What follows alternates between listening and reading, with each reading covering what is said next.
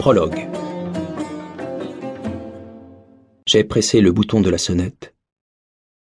Quelques minutes plus tard, j'entends des bruits de pas derrière le grand portail beige. Un petit homme apparaît avec une veste polaire par-dessus son habit cistercien.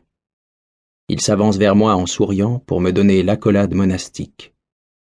Son front se pose contre le mien, à gauche, puis à droite. Tu as fait bon voyage? Me demande frère Jean-Pierre. Il sait combien la route est longue pour rejoindre Midelt. En ce début du mois de février 2012, je reviens au monastère Notre-Dame de l'Atlas pour la troisième fois. Très exactement un an après avoir interviewé, par téléphone, de Lyon, le dernier survivant de Tibérine, pour un article dans Le Progrès.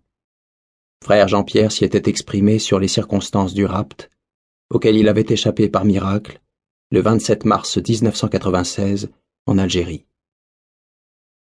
Si l'on m'avait dit que je me retrouverais un jour à écrire un livre avec lui, je n'y aurais pas cru.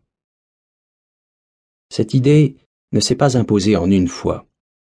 Elle a surgi sans que je le veuille vraiment, juste après ma toute première visite au Maroc. C'était en avril 2011.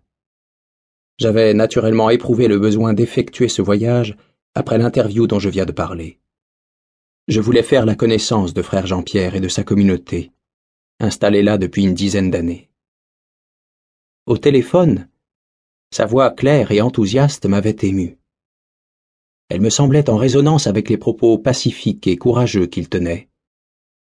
J'écris courageux compte tenu des épreuves vécues, comme par de nombreux autres, pendant la guerre qui sévit en Algérie durant les années 1990.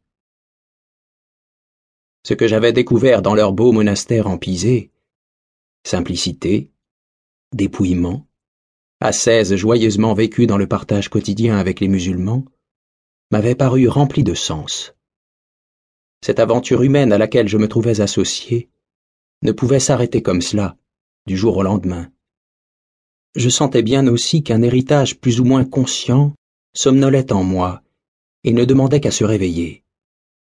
Mon grand-oncle maternel, prêtre du diocèse de Lyon et figure de la chronique sociale, avait connu, comme tant d'autres, certains des martyrs de l'Atlas.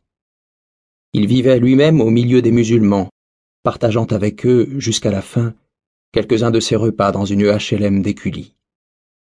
Alors que faire? En rentrant en France, fin avril 2011, la réponse m'est venue sous la forme d'une autre interrogation. Pourquoi ne pas rédiger un livre avec frère Jean-Pierre? Je me souviens d'être allé acheter un beau papier à lettres et d'avoir réfléchi des heures à ce que je pourrais lui écrire. Lorsque la tâche fut accomplie, j'ai scellé l'enveloppe. Elle est restée posée pendant quinze jours sur la commode de mon appartement. Je ne parvenais pas à me décider à l'expédier. Ma démarche avait peu de chances d'aboutir, et si la réponse était positive, j'allais devoir m'astreindre à de longs mois de labeur solitaire. Au bout de deux semaines, voyant ma motivation s'étioler, j'ai pensé qu'il était temps d'agir. D'une pichenette, j'ai envoyé le courrier vers le fond de la boîte aux lettres. Sa réponse, que je n'attendais plus, est tombée dans ma boîte mail trois semaines plus tard. C'était oui.